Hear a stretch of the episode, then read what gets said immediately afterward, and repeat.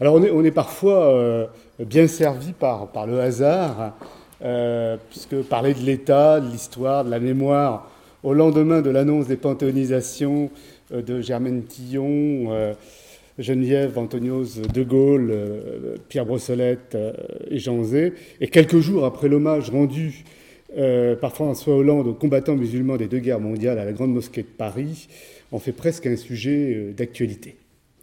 Euh, et ces deux événements nous introduisent dans le, vif du sujet, euh, à savoir l'évocation du passé, euh, le fait que l'évocation du passé répond aux enjeux du présent. Hein. L'usage politique, en l'occurrence étatique de l'histoire, s'effectue sous le registre de l'actualisation. Alors, si vous voulez, on pourrait résumer ça par, par une phrase assez, simple, c'est le fait que euh, commémorer, euh, euh, c'est évoquer le passé devant les hommes du présent pour leur parler de ce qui les lie et ce qui sait hein, devenir commun. On a là les trois temps hein, de cet usage public de l'histoire, un passé utilisé pour parler au présent d'un devenir commun. Et on retrouverait ça euh, dans la proposition qu'avait fait euh, Mona Ouzouf quand elle avait, euh, dans un article du Monde, invité à panthéoniser justement Geneviève Antonios de Gaulle, Pierre Brossolette et Germaine Tillon, hein, disant Brossolette liberté, Tillon égalité, Antonios fraternité, ces trois noms donnent chair à la devise qui, inscrite au fronton de nos mairies et dans les étamines de nos drapeaux, dit tout de ce qu'est la République, bien plus qu'un régime politique une civilisation morale. Et on peut attendre que François Hollande y ajoute Jean Zé, éducation. Alors en faisant rentrer ces quatre figures de combat, résistance, lutte contre le colonialisme et contre l'exclusion sociale, combat pour l'éducation, c'est bien l'engagement dans le présent qui est honoré, la résilience et les valeurs républicaines, pour reprendre l'expression de Philippe Bélaval, l'auteur du rapport commandé par François euh, Hollande pour redynamiser le Panthéon. Que le passé puisse être une ressource, qu'il puisse être érigé en exemple, n'est pas une nouveauté. Euh, on connaît euh, les formules d'Ernest Renan, hein, définissant en 1882 la nation comme un plébiscite de tous les jours. On sait moins souvent qu'il soutenait dans le même temps qu'il faut de l'oubli pour faire une nation. On se rappelle encore moins souvent qu'il poursuivait en disant le culte des ancêtres est de tous le plus légitime. Les ancêtres nous ont fait ce que nous sommes un passé héroïque. Des grands hommes de la gloire, j'entends de la véritable, voilà le capital sur lequel on assied une idée nationale. Et il continuait, on aime en proportion, des sacrifices qu'on a consentis, des maux qu'on a soufferts, on aime la maison qu'on a bâtie et qu'on transmet. Le chant spartiate. Nous fûmes, nous sommes ce que vous fûtes, nous serons ce que vous êtes, et dans sa simplicité, l'hymne abrégé de toute patrie. Alors la simplicité de la formule est remarquable. En son fondement, l'usage politique et étatique de l'histoire repose sur l'occultation, l'oubli, des déchirures qui ont marqué le pays. C'est la fonction de l'amnistie inventée par les Grecs hein, à la au moment de la chute de la dictature des, des 30 en 403, et sur l'identité entre des ancêtres glorieux et leurs descendants. L'histoire mobilisée dans l'espace public n'est pas au contraire de l'histoire savante, un discours de la différence, mais un discours de l'identité, de la mêmeté. Mais que se passe-t-il dès lors qu'on jette un regard plus vrai sur ce passé, dès lors qu'on y reconnaît des fautes, des manquements, voire des crimes? C'est à cette dynamique de reconnaissance, à ces effets que je m'intéresserai dans un deuxième temps, après avoir, dans un premier temps, analysé ce que a pu être un passé euh, régulé, hein, euh, ce qui, au demeurant, n'excluait pas euh, l'existence de conflictualité. Alors, je, vais m'intéresser donc dans un premier temps à cette idée de passé régulé. Hein, et, en fait, je ne vais pas être exactement dans ce qu'avait présenté Julien, mais je vais travailler plutôt sur les usages politiques et donc cette opposition entre un passé régulé euh, et un, euh, passé dérégulé. Alors, l'usage du passé répond d'abord à une, tradition, une très ancienne tradition. sans rentrer dans des développements inutiles, il suffit de se rappeler ici les discours des dirigeants de la cité grecque aux céramiques, hein, le séminaire civique d'Athènes, ces fameuses oraisons funèbres, où, alors que dans la troupe, dans l'armée grecque, il y avait des esclaves, des métèques et des hommes libres, il rendait un honneur à l'ensemble de ceux-ci sans distinction, Hein, euh, en les couvrant tous de la vertu d'être autochtones, hein, et il nous est resté euh, parmi ces oraisons funèbres celle que rapporte Thucydide, celle de Périclès. Hein. On connaît souvent le développement de son éloge de la démocratie, mais Périclès dit Je commencerai donc euh, par nos aïeux, car il est juste et équitable, dans de telles circonstances, de faire l'hommage d'un souvenir, cette contrée qui, sans interruption, ont habité des gens de même race et passé de main en main jusqu'au jour jusqu'à ce jour, en sauvegardant grâce à leur valeur sa liberté, ils méritent des éloges. Donc l'éloge aux soldats tombés, hein, euh, aux guerriers tombés, ce sera plus juste, euh, passe euh, d'abord par l'éloge aux ancêtres, à leur vertu. Et cette légitimation hein, par l'histoire n'est pas absente non plus hein, de, l'ère monarchique. qu'on pense ici aux généalogies princières, dont la première fonction est de gommer le temps. Hein, et de montrer que les institutions présentes, hein, celles d'alors, sont telles qu'elles ont toujours été, argument de légitimation décisif dans une société régie par la coutume. Toutefois, en raison de l'incarnation permanente du régime par le roi, l'ancien régime comporte en vérité peu de fêtes à caractère historique et commémoratif, hors du champ religieux. Hein, on y célèbre les naissances, les morts, les avènements, les mariages des souverains, quelquefois les victoires, euh, Jeanne d'Arc, la fête de Jeanne d'Arc sous l'Ancien Régime est une fête strictement locale, hein, son entrée à Orléans. C'est avec la, Révolution française que s'institue une véritable politique publique de l'histoire, conçue et prise en charge par l'État, et dont la première fonction est d'éduquer à la citoyenneté. Et on retrouve ceci au, au titre premier de la Constitution de 1791. Il sera établi des fêtes nationales pour conserver le souvenir de la Révolution française, entretenir la fraternité entre les citoyens et les attacher à la Constitution, à la patrie et aux lois. Il faut dire que la question de la légitimité du régime se pose désormais en d'autres termes, elle est plus fragile, moins incarnée, et surtout ce n'est plus la coutume qui est la clé de voûte de la légitimité, mais le projet, le futur. La Révolution bouleverse le rapport à l'histoire, l'histoire a désormais un sens, le passé est un futur en gestation, hein, euh, une étape hein, dans la marche vers le progrès. Alors, je ne vais pas développer, mais il reste hein, de, ce, moment, euh, souvent bégayant, euh, instable, un legs notable, le culte des grands hommes, le Panthéon, l'invention de la commémoration civique, et la volonté de faire enseigner cette histoire pour former les citoyens même s'il euh, s'agit essentiellement de, plans de projet plus que de, pratiques euh, effectives. C'est ce legs que reprennent les républicains parvenus au pouvoir, même si par prudence et pour tenir compte des sensibilités du rapport des forces, ils renoncent au projet de développer une religion civique. Euh, Victor Hugo exprime la conviction de l'utilité de ces commémorations mieux que personne en disant, hein, c'est dans tes paroles, célébrer les grands anniversaires, c'est préparer les grands événements. Alors sans doute convient-il de souligner que cette histoire, si elle est régulée, hein, n'est pas pour autant apaisée. Hein. il s'agit d'une histoire conflictuelle. Hein. Euh, la France du XIXe siècle, en fait, dans cette France du XIIe siècle, coïncident, coexistent euh, deux histoires, deux romans de la nation qui euh, s'opposent de mise en scène du passé. Je donnerai deux, exemples de cela. La très belle tombe de Charles de Montalembert qui se trouve au cimetière de Picpus. Charles de Montalembert était un, des chefs du parti monarchiste, un, libéral, un monarchiste libéral. Et euh, quand il meurt en 1870, il fait graver sur sa tombe en style néo-gothique cette magnifique phrase Nous sommes les enfants des croisés, nous ne reculerons pas devant les fils de Voltaire deux généalogies qui s'affrontent, hein, et, comme dirait Clémenceau, hein, il en sera ainsi hein, jusqu'à la fin. nous sommes les mêmes, vous n'avez pas changé. Euh, on, retrouve ça si vous allez visiter le Panthéon, euh, dans le décor du Panthéon.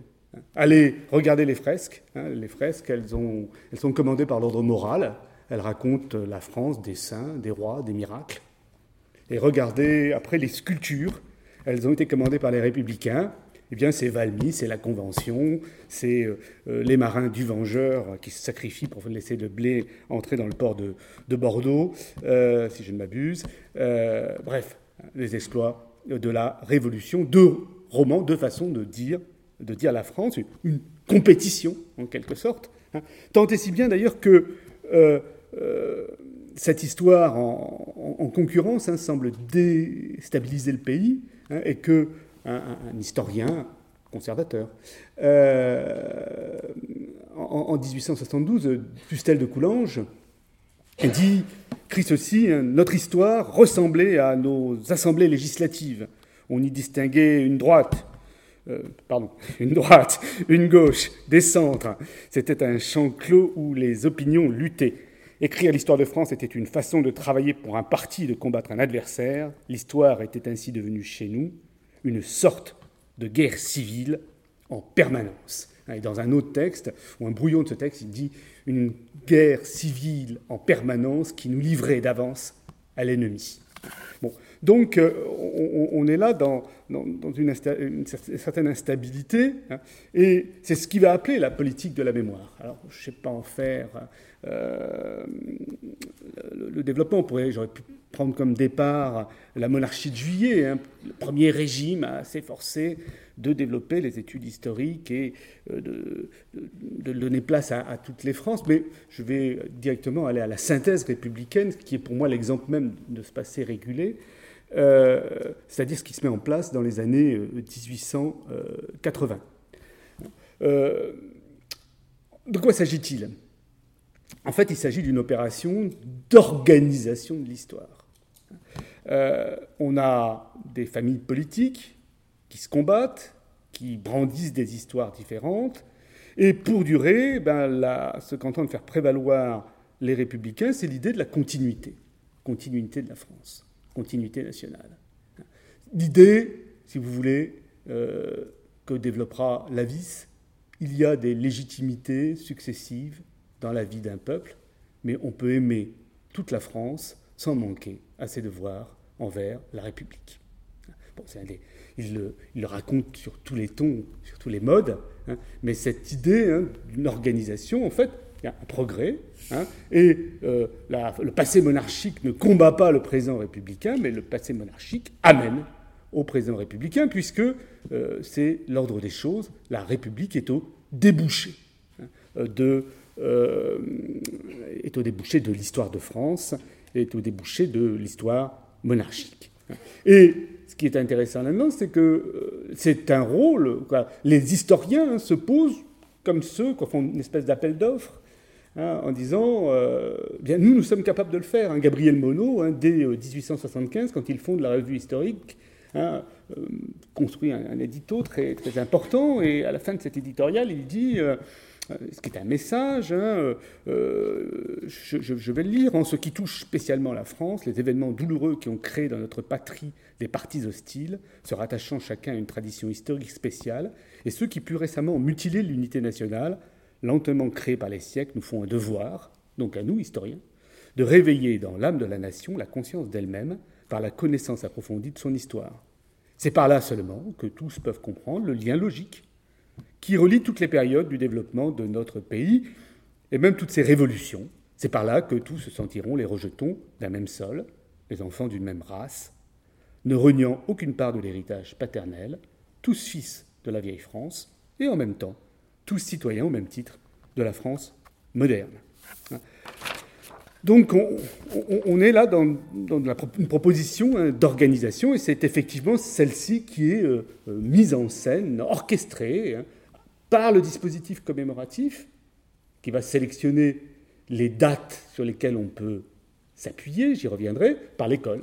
Hein.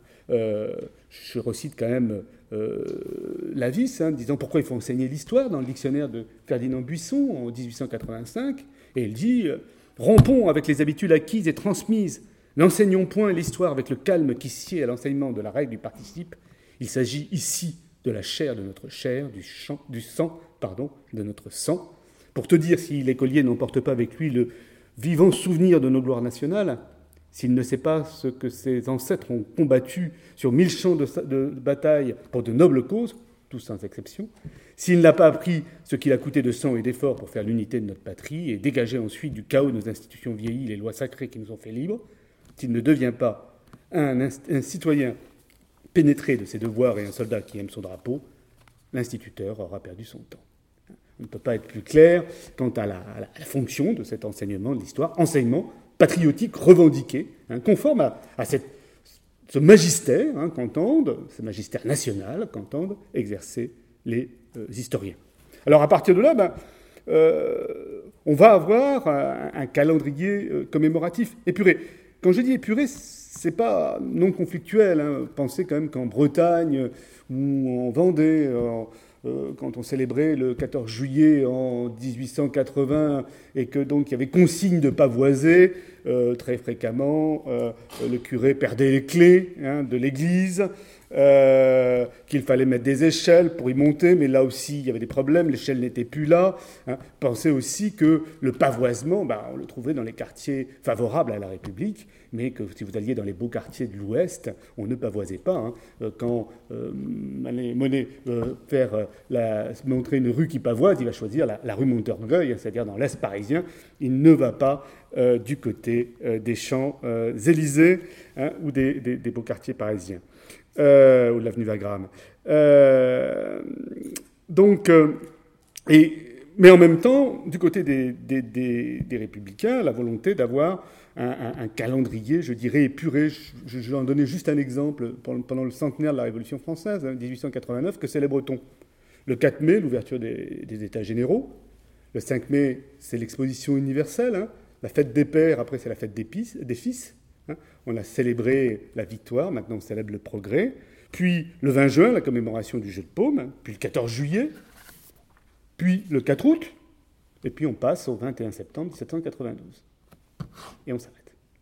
Donc une révolution hein, dont on a enlevé tout ce qui, d'une certaine manière, euh, pouvait rappeler les combats le, spectre de, la guerre civile. Rappelez-vous même que quand on instaure le 14 juillet en 1880, le 14 juillet que, dont, on institue, dont on institue la commémoration, c'est le 14 juillet 1790, et non pas le 14 juillet 1789. Euh, en tout cas, dans l'argumentation des républicains, il s'agit évidemment de quelque chose d'assez rhétorique. Alors, euh, on, a là un, passé donc qu'on pourrait qualifier de passé sans, remords, sans, sans regret. Hein. Alors, euh, les historiens ont rapidement pris leur, euh, distance hein, vis-à-vis de ce discours d'État. Euh, et bon, je rappellerai ici le discours de Lucien Fèvre, hein, nommé en, en 1919, il, sort de la, il été officier comme tout le monde, euh, comme tous ses condisciples. Euh, pendant la, Première Guerre mondiale, il est nommé à, Strasbourg où on nomme les meilleurs. Il s'agit de reconquérir l'Alsace, hein, reconquérir les cerveaux alsaciens après avoir euh, récupéré le, territoire. Et, il fait sa conférence inaugurale et commence par cette phrase L'histoire qui sert est une histoire servent. Refusant l'idée de l'instrumentalisation par avance. Hein. L'histoire n'est pas une avocasserie, continue-t-il. Hein. Donc on, voit apparaître un, recul, le, moment de revendication du, magistère national par les historiens est clos. Hein. Et clos, je dirais définitivement clos, et quand les historiens se retrouvent de nouveau dans les débats provoqués par l'histoire, leur position n'est pas forcément euh, des plus commodes, en tout cas ils n'y vont pas forcément avec grande allégresse. Euh, mais, euh, deuxième indication que je vais donner, c'est que cette position, hein, cette, régulation du passé, eh bien, elle, dure, elle dure grosso modo jusqu'à jusqu'à Jacques Chirac. Vous voyez, j'ai fait un grand saut.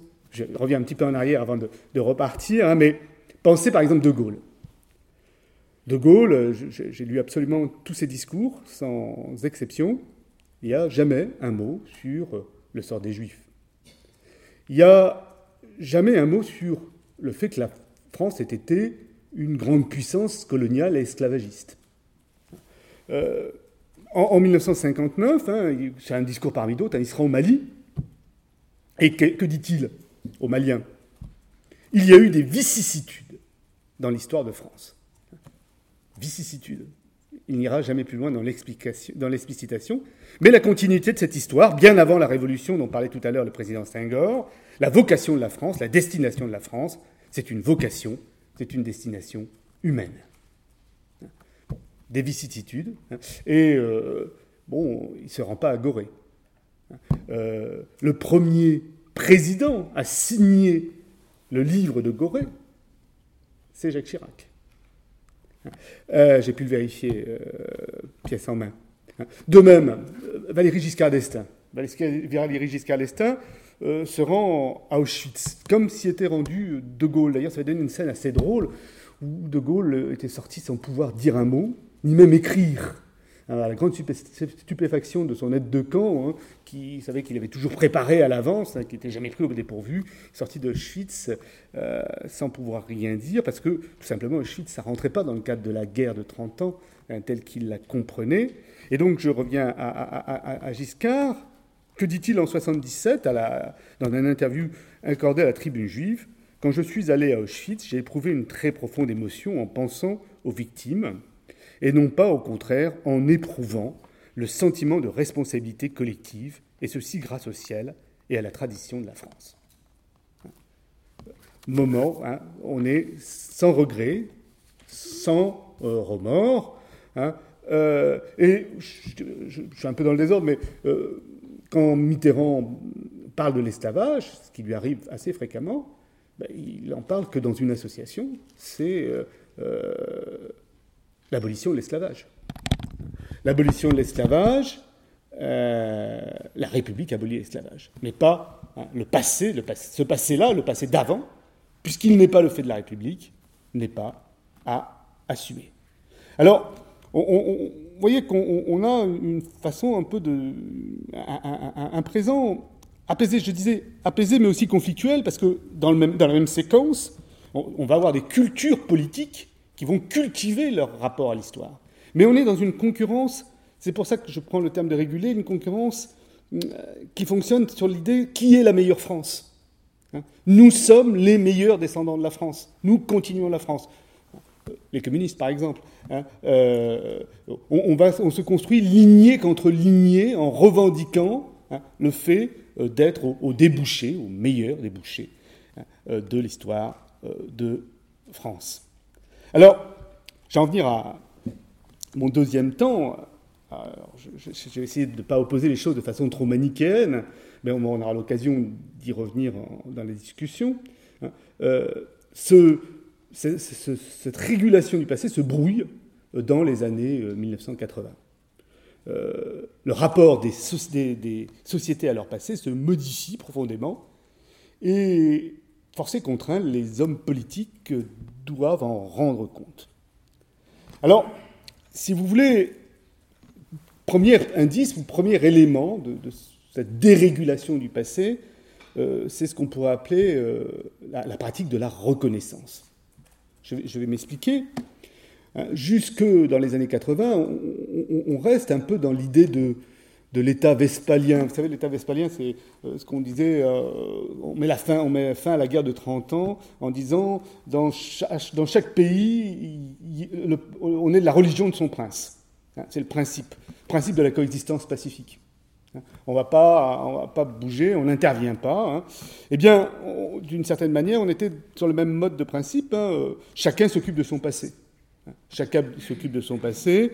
Et euh, euh, en définitive, ce passé, c'est une quasi-histoire de famille hein, qu'on règle, hein, qu'on aménage.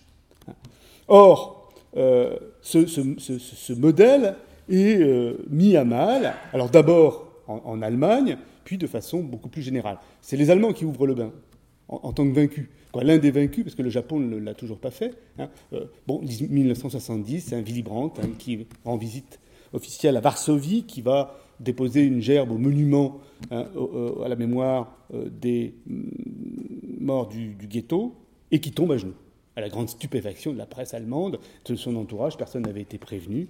Hein. Euh, premier geste, hein, premier geste de, reconnaissance qui est suivi de bien d'autres de la part des hommes politiques allemands.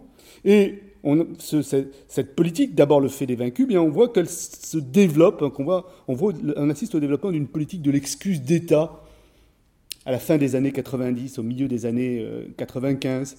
Je vais en donner quelques exemples dans le monde anglo-saxon, partout. Hein. quand on voit les, Nord-Américains, les Canadiens, les Australiens, les Néo-Zélandais s'excuser auprès euh, des populations indigènes ou de leurs descendants hein, et engager des opérations euh, de euh, réparation. Hein. C'est vrai aussi, toujours les Américains, quand Bill Clinton, 92, hein, s'excuse auprès des Japonais incarcérés au moment du déclenchement de la Seconde Guerre mondiale et internés dans des camps. Bill Clinton, toujours, Hein, qui euh, s'excuse auprès des Hawaïens hein, de la façon dont les États-Unis ont euh, renversé la monarchie euh, hawaïenne. Plus près de nous, Juan Carlos. Hein, Juan Carlos qui ne peut pas célébrer le bicentenaire de la découverte de l'Amérique sans à la fois renoncer à la notion de découverte pour un vocabulaire plus aseptisé, rencontre des cultures Hein. et euh, d'autre part s'excuser auprès des Juifs euh, d'Espagne euh, de leur expulsion.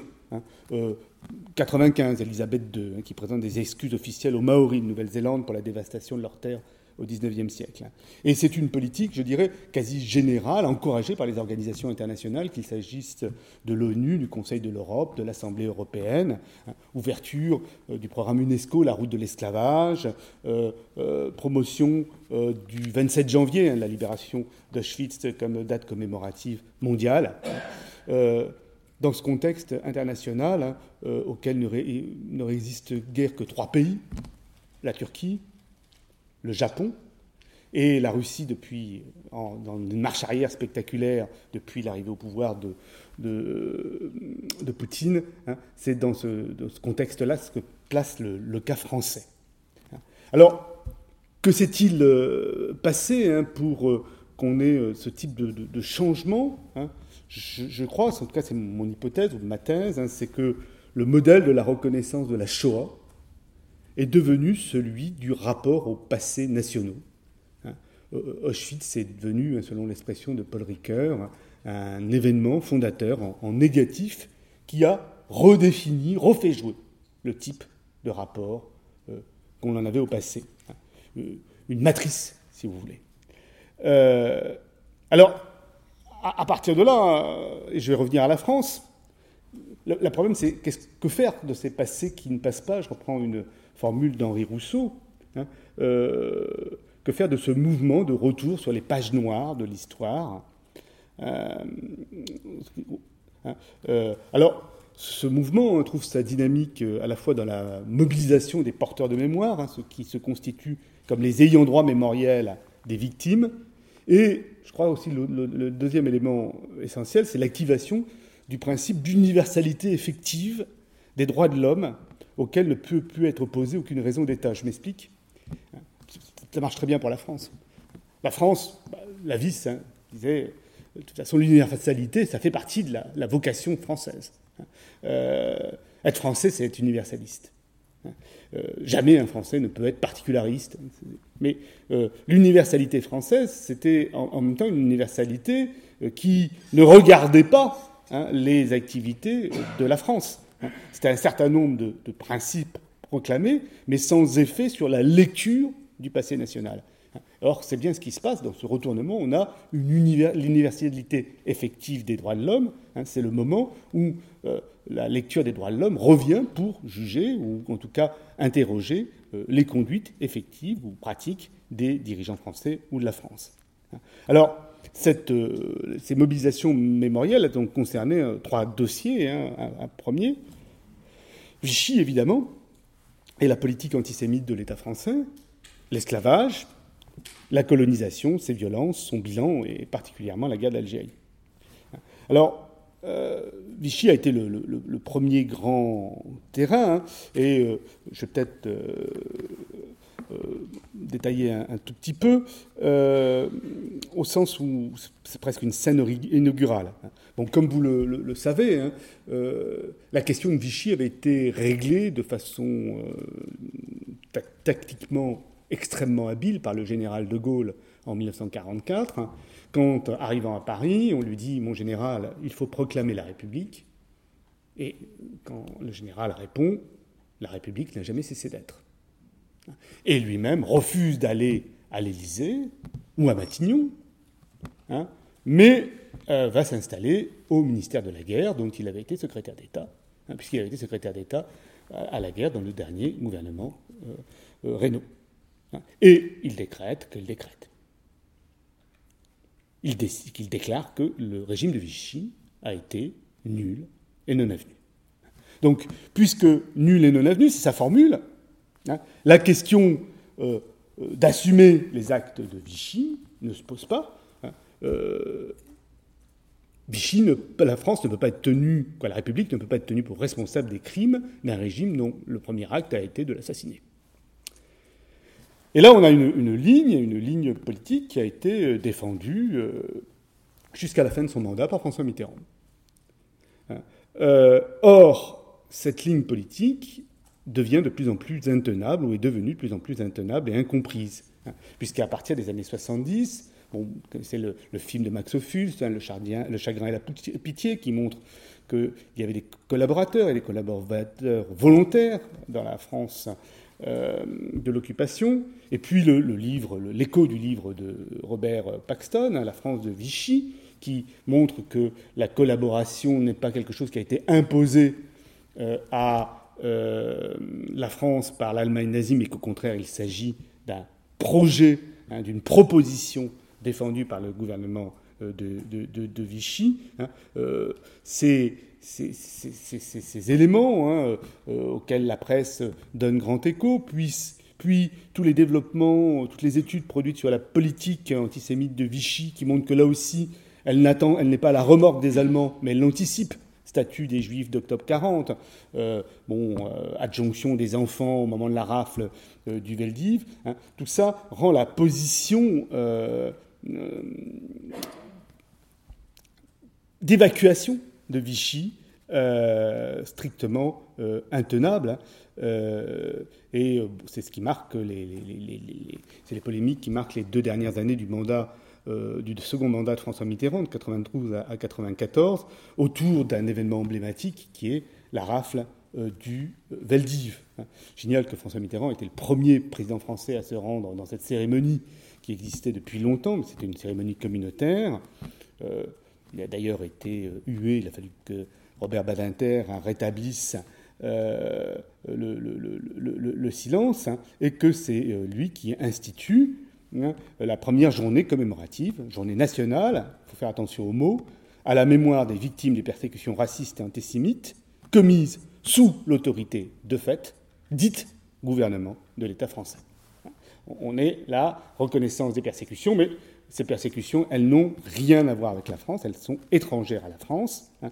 Euh, position hein, qui est d'autant moins tenable à l'époque que, par ailleurs, on, apprend le parcours, le, quoi, le parcours de, François Mitterrand, euh, parcours d'ailleurs tout à fait honorable, hein, mais euh, les Français n'avaient pas encore entendu parler des Vichyssaux résistants, de ces gens qui commencent à Vichy et finissent dans la résistance au péril de leur vie, pour beaucoup.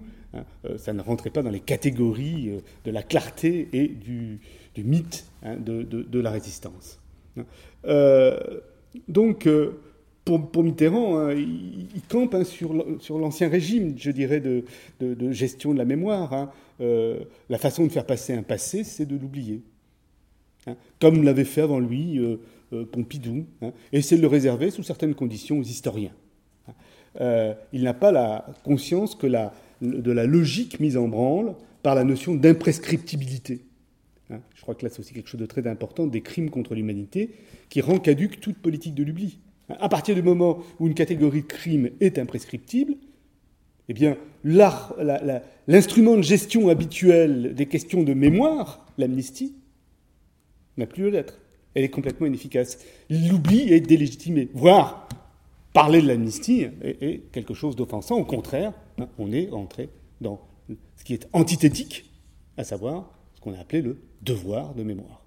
Hein, donc euh, on est là dans quelque chose de, symétrique hein, dans, la société, un passage très, très brusque, puisqu'on assiste à l'invention de ce concept, devoir de mémoire. Je rappelle que, euh, c'est Primo Levi qui a lancé l'idée de devoir de mémoire, mais quand il en parlait, euh, il s'adressait aux, déportés, il leur disait, vous avez le devoir de parler. Vous ne pouvez pas vous taire. Ce n'était pas le devoir de se souvenir, c'était le devoir de témoigner. Hein, ce qui est très différent et ça a été tout à fait, euh, tout à fait. Hein.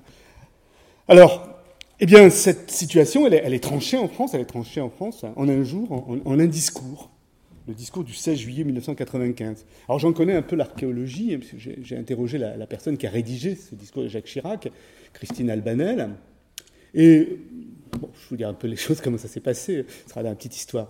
Euh, euh, Chirac, euh, c'était sa collaboratrice habituelle, il lui dit, bon écoute, tu me fais un discours là pour le Veldiv. je veux un discours qui, tranche. Bon, Banel connaît assez bien Chirac.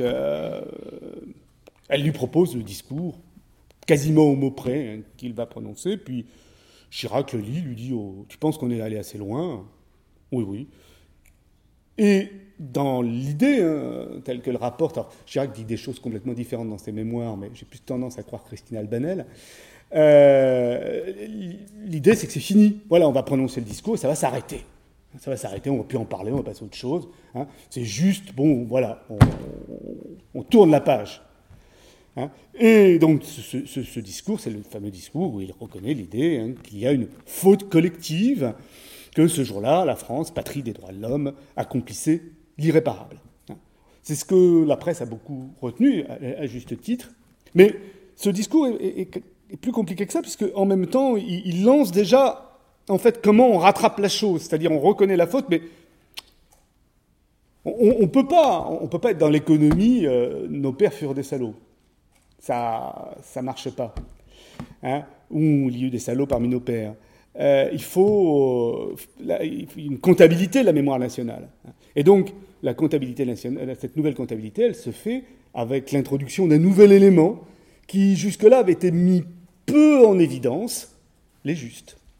Les justes, c'est une création de l'État d'Israël, hein, c'est une nomenclature créée par l'État d'Israël, euh, dans une période de difficulté diplomatique hein, pour essayer de euh, euh, réasseoir son statut international après la guerre des six jours. Et c'est très rare dans la, diplomatie qu'on reprenne des catégories fabriquées à, l'étranger. Or, cette catégorie, elle est juste, disons la, résistance humanitaire, hein, eh bien, elle va venir contrebalancer. D'un côté, il y a eu des fautes, Hein. D'un côté, il y a eu des crimes, il y a eu l'irréparable, mais en même temps, de l'autre côté, hein, ce qui sauve l'honneur de la France, eh bien, c'est euh, les, soldats à, à, et c'est les Juifs qui sauvent. Et, tout ceci d'ailleurs étant très juste, je rappelle que la France est le pays euh, où euh, la communauté juive est, entre guillemets, la plus préservée hein, euh, d'Europe. Hein, donc il y a une vraie mobilisation, mais on est là dans, dans une opération politique. Hein, c'est ça, le, le, moteur de, la mémoire. Et d'ailleurs, pour qu'on comprenne bien, euh, et à la demande de, Simone Veil, euh, Jacques Chirac termine son mandat sur une cérémonie au Panthéon, collective cette fois-ci, sur les justes. Donc on, est bien là dans une tentative de, de recomposer les choses. En même temps, recomposition, nouvelle comptabilité euh, nationale, mais en même temps, eh bien, Chirac, euh, qui, a un rapport un peu particulier à, la France, hein, c'est quelqu'un qui a toujours été attiré par les civilisations africaines, euh, par, l'Asie, qui passait sa, sa, vie au musée Guimet, euh, qui n'a pas appris l'histoire de France par cœur quand il était petit, hein, comme De Gaulle ou Mitterrand, qui ne se voyait pas en orateur de la Révolution, qui n'écrivait pas des poèmes comme De Gaulle où il rêvait de mourir euh, euh, la, pour la République, pour la France, ce qui d'ailleurs a failli lui arriver, puisqu'il a quand même été laissé pour mort sur le champ de bataille, Charles de Gaulle. non, Chirac, il n'a pas cette sensibilité-là. Hein. Euh, il n'a pas cette sensibilité-là. Euh, et, souvent, d'ailleurs, bon, je dirais, il n'est pas très nationalo-centré. Euh, on raconte, mais on me l'a raconté tellement de fois que je pense que c'est vrai. et il le raconte dans ses mémoires, mais c'est pas un indice forcément, que quand il allait dans les réunions, il avait toujours dans sa valise une, généalogie, hein, une chronologie universelle. Hein, partant de la préhistoire, et que quand il s'ennuyait un peu trop, bah, il sortait sa chronologie, euh, pour relativiser ce qui se passait présentement dans la salle où il se trouvait. Hein. Euh, donc, Chirac, en fait, à, jouer à contre-emploi. Euh, lui, l'héritier du gaullisme, qui avait fait des, discours complètement gaullisto-mitterrando-conformes quand il était maire de Paris, hein. après le, le Veldiv, ben, il va faire de cette ligne de la reconnaissance sa ligne politique en matière d'histoire.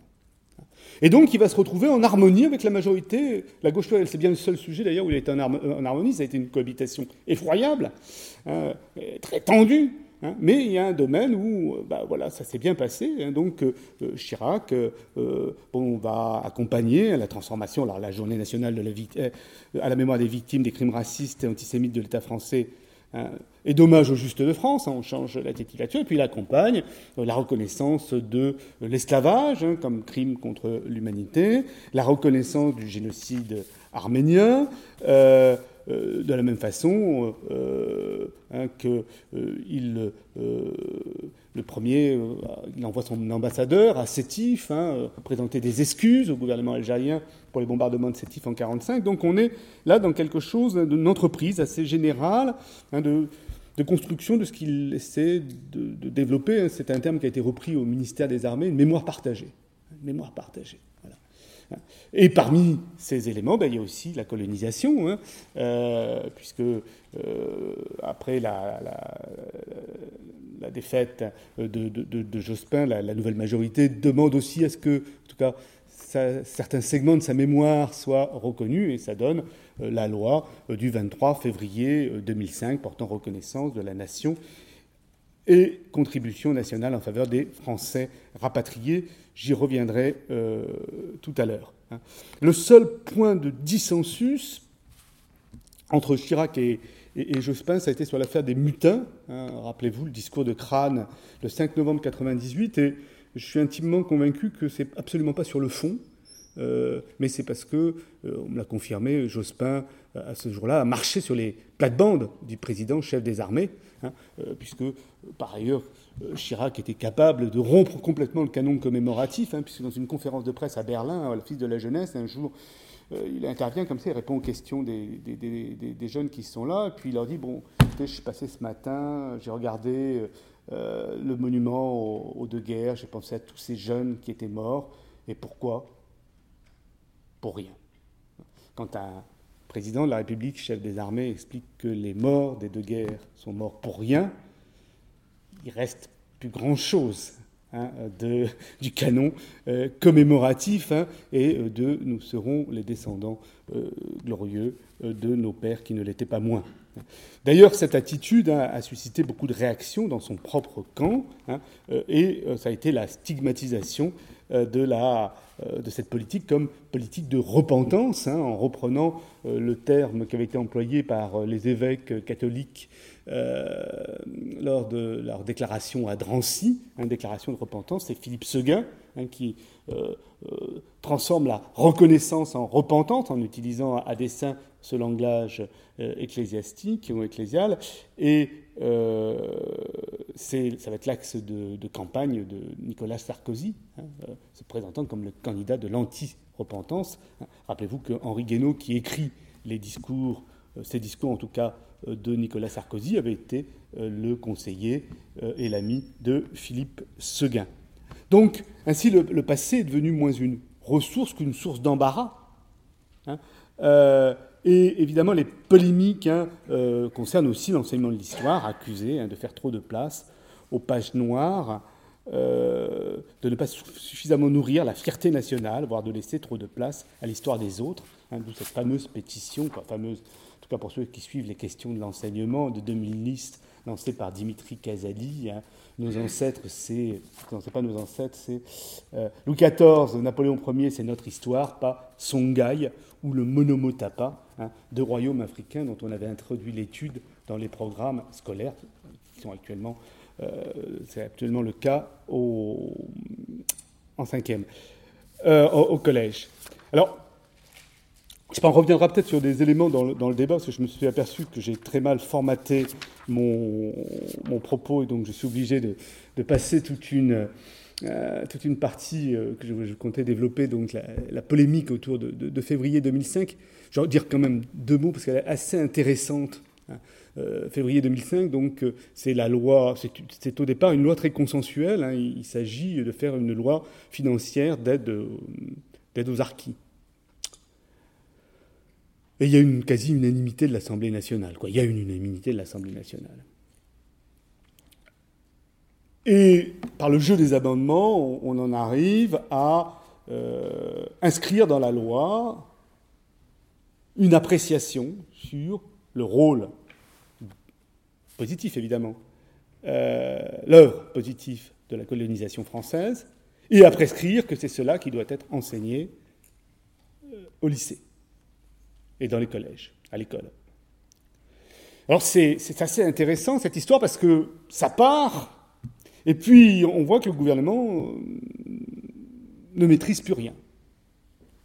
Toutes les injonctions des responsables politiques n'empêchent pas que euh, les, euh, les, députés de la majorité de l'époque continuent à vouloir maintenir leur, le texte tel qu'ils l'ont adopté, et on a des débats tout à fait intéressants qui, montrent que, vous voyez, cette histoire qui est devenue embarras, cette histoire dérégulée, eh bien, en définitive, après tout, pourquoi ce ne serait pas les députés qui la feraient?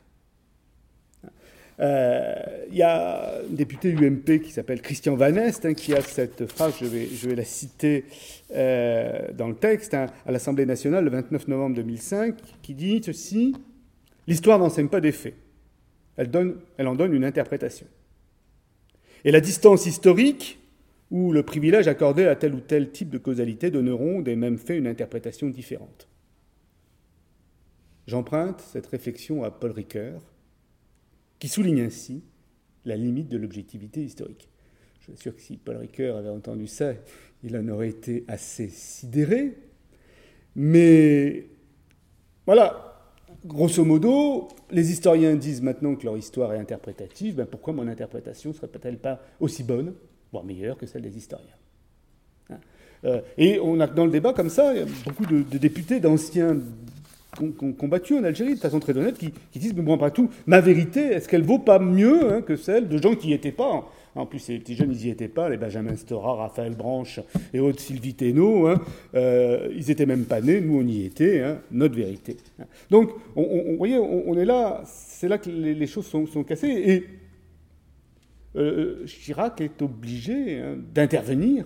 Euh, personnellement en disant en, République, euh, euh, il n'y a pas d'histoire officielle, hein, de sonner la, fin de la, récréation et d'en faire envoyer la, loi au Conseil constitutionnel qui retoque l'article en question. Euh, d'autant plus qu'on est dans un climat assez particulier, puisque par ailleurs, un, historien spécialiste des traites négrières est l'objet d'une plainte déposée par un collectif de des, des dom Olivier Pétré-Grenouillot, hein, et qui a une réaction très forte de la, communauté historienne, disant bon, à un moment donné, il faut, faut, faut, arrêter. Hein. faut arrêter, on ne peut pas euh, l'Assemblée n'est pas dans son rôle quand elle dit aux enseignants ce que les enseignants devraient enseigner. Hein. Donc cette limite absolue, l'Assemblée a le droit de se prononcer hein, euh, sur euh, des faits historiques, hein. mais faut-il qu'elle le fasse dans le cadre de loi il faut dire qu'elle ne pouvait pas faire autrement jusque-là, et elle n'a pas le droit de prescrire. Il y a une autonomie il y a une autonomie de l'enseignement, il y a une autonomie de la discipline historique. Euh, ce n'est pas, hein, on, est là dans des exercices limites. Alors, j'ai quelques mots pour, euh, pour conclure. Euh, j'ai quasiment rattrapé mon, temps. je crois que on, est si on reprend plusieurs éléments, on est bien dans un, moment, un moment qui a été un moment de, rupture de la politique mémorielle de, l'État, en, France et, je dirais, euh, ailleurs. Alors, cette rupture, elle se traduit d'abord par l'inflation des commémorations. Je dirais, à un moment donné, quand on, quand on est dans un présent désorienté, euh, on ne sait plus quoi retenir. Donc, euh, on est dans une démultiplication. Vous ne le savez sans doute pas, je suis même persuadé que vous ne le savez pas, euh, mais il y a actuellement 13 commémorations nationales par an. Hein? Euh, je vais vous le dire. Alors bon, vous, connaissez, hein, le 14 juillet, bon, il reste la fête Jeanne d'Arc, qui est une, commémoration nationale peu, peu, célébrée, le 11 novembre, le 8 mai, la journée de la déportation. Et puis, il y a la journée de l'Europe, le 9 mai. Et puis, il y a euh, la libération d'Auschwitz, le 27 janvier. Et puis, il y a l'abolition de l'esclavage, le 10 mai l'hommage aux morts de la guerre d'Indochine le 8 juin, l'appel du général de Gaulle le 18 juin, l'hommage aux Juifs de France le 16 juillet, l'hommage aux Harkis le 25 décembre, l'hommage aux morts de la guerre d'Algérie le 5 décembre. Et il y aura bientôt la commémoration de la fin de la guerre d'Algérie, le 18 mars, euh, qui a été euh, adoptée. Hein. Euh, auxquels s'ajoutent les anniversaires exceptionnels, anniversaire de la Grande Guerre, de la Seconde Guerre mondiale, bicentenaire de la Révolution française, hein, plus les commémorations locales. Hein. On est là face à une inflation, et ce qui est intéressant, c'est, et c'est là, vous voyez, le dérégulé, c'est qu'il est impossible, elle est impossible à maîtriser cette inflation. Euh, Nicolas Sarkozy a, tenté le coup. Hein, au début de son mandat, il a nommé un historien, André Caspi, un spécialiste des États-Unis. Il, il a, demandé de réunir une commission qui a travaillé très sérieusement parce que le problème, nous, on voit les commémorations, on les voit de ce côté-là, mais les commémorations, c'est de l'argent. Bah, quand c'était émietté le budget, bah, il n'en reste pas beaucoup. L'armée, qui est très, intéressée par les commémorations, euh, aimerait euh, avoir euh, des éléments plus. des, programmes plus, plus attractifs. Bref, Caspi réunit, auditionne tous les spécialistes de la commémoration, les associations d'anciens combattants, l'armée, le ministère de la Culture, et il fait un, rapport où, évidemment, il reste trois commémorations. Le 14 juillet, le 11 novembre, et le 8 mai, bon, le 8 mai n'est plus supprimable depuis que Valéry Giscard d'Estaing euh, a commis l'erreur de le supprimer et a soulevé une tempête. Et on est là dans la ligne qui avait été celle, voilà, hein, on prend les dates qui rassemblent, les dates dont on s'honore. Le rapport est abandonné avant même d'avoir été remis au président de la République. C'est-à-dire qu'il ça filtre dans la presse et l'Élysée dément avant même d'avoir le rapport euh, sur le bureau du président. C'est impossible. C'est impossible puisque on est là dans un principe. Si on supprime une commémoration, en fait, c'est un déni. Un déni pour ceux qui euh, en sont euh, l'objet. Hein. et donc, on, est dans un principe d'accumulation, mais on n'est plus dans un principe de sélection.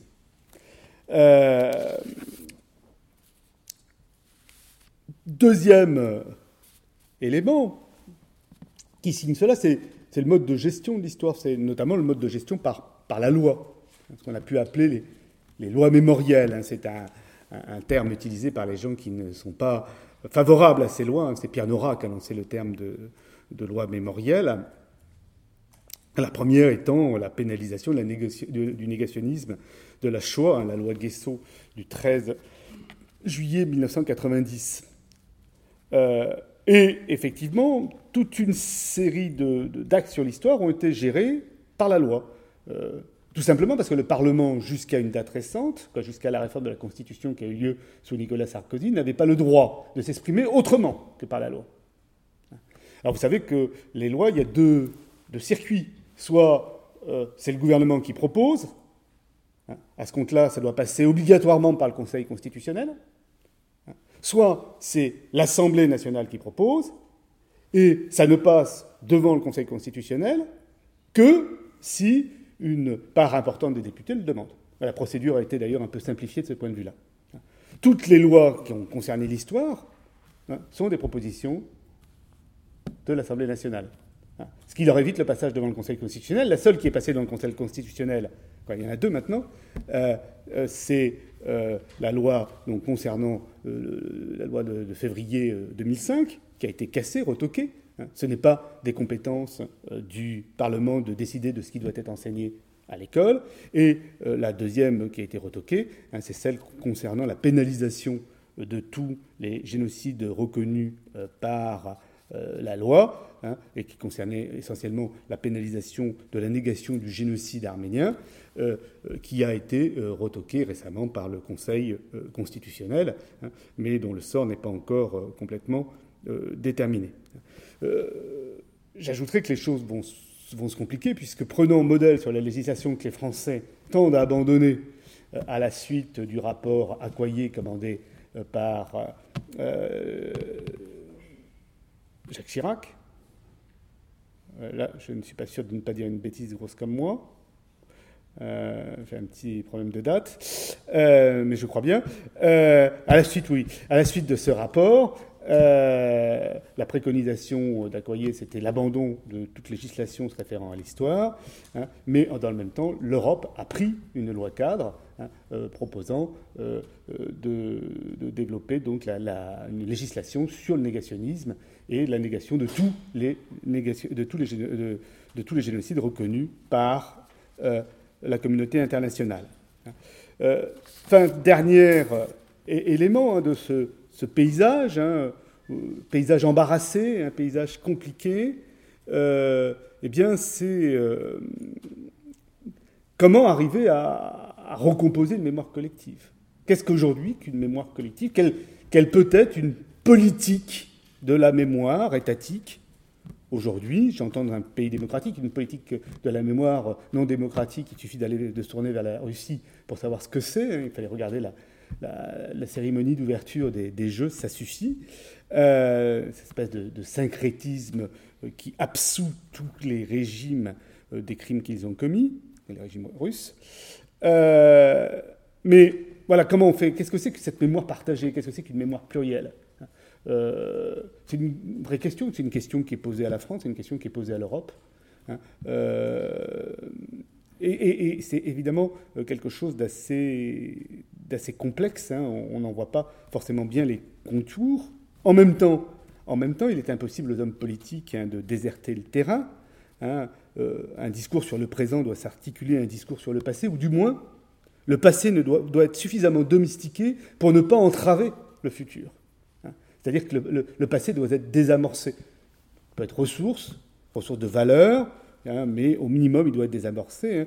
D'où le, choix. Mais là, de ce point de vue-là, euh, au-delà des très grandes différences d'utilisation de figures, il y aurait des points communs entre Nicolas Sarkozy et François Hollande, la volonté de redynamiser des figures essentielles, des figures exemplaires, hein, même s'ils ne sont pas les mêmes, c'est-à-dire euh, de positiver, c'est-à-dire d'essayer de, de, sortir par le, haut, par l'exemple, euh, par une synthèse de combat hein, euh, de, des difficultés euh, mémorielles. Et là, on, se retrouve à la, série, à la cérémonie du Panthéon qui sera annoncée demain à midi par le chef de l'État avec la cérémonie Brossolette.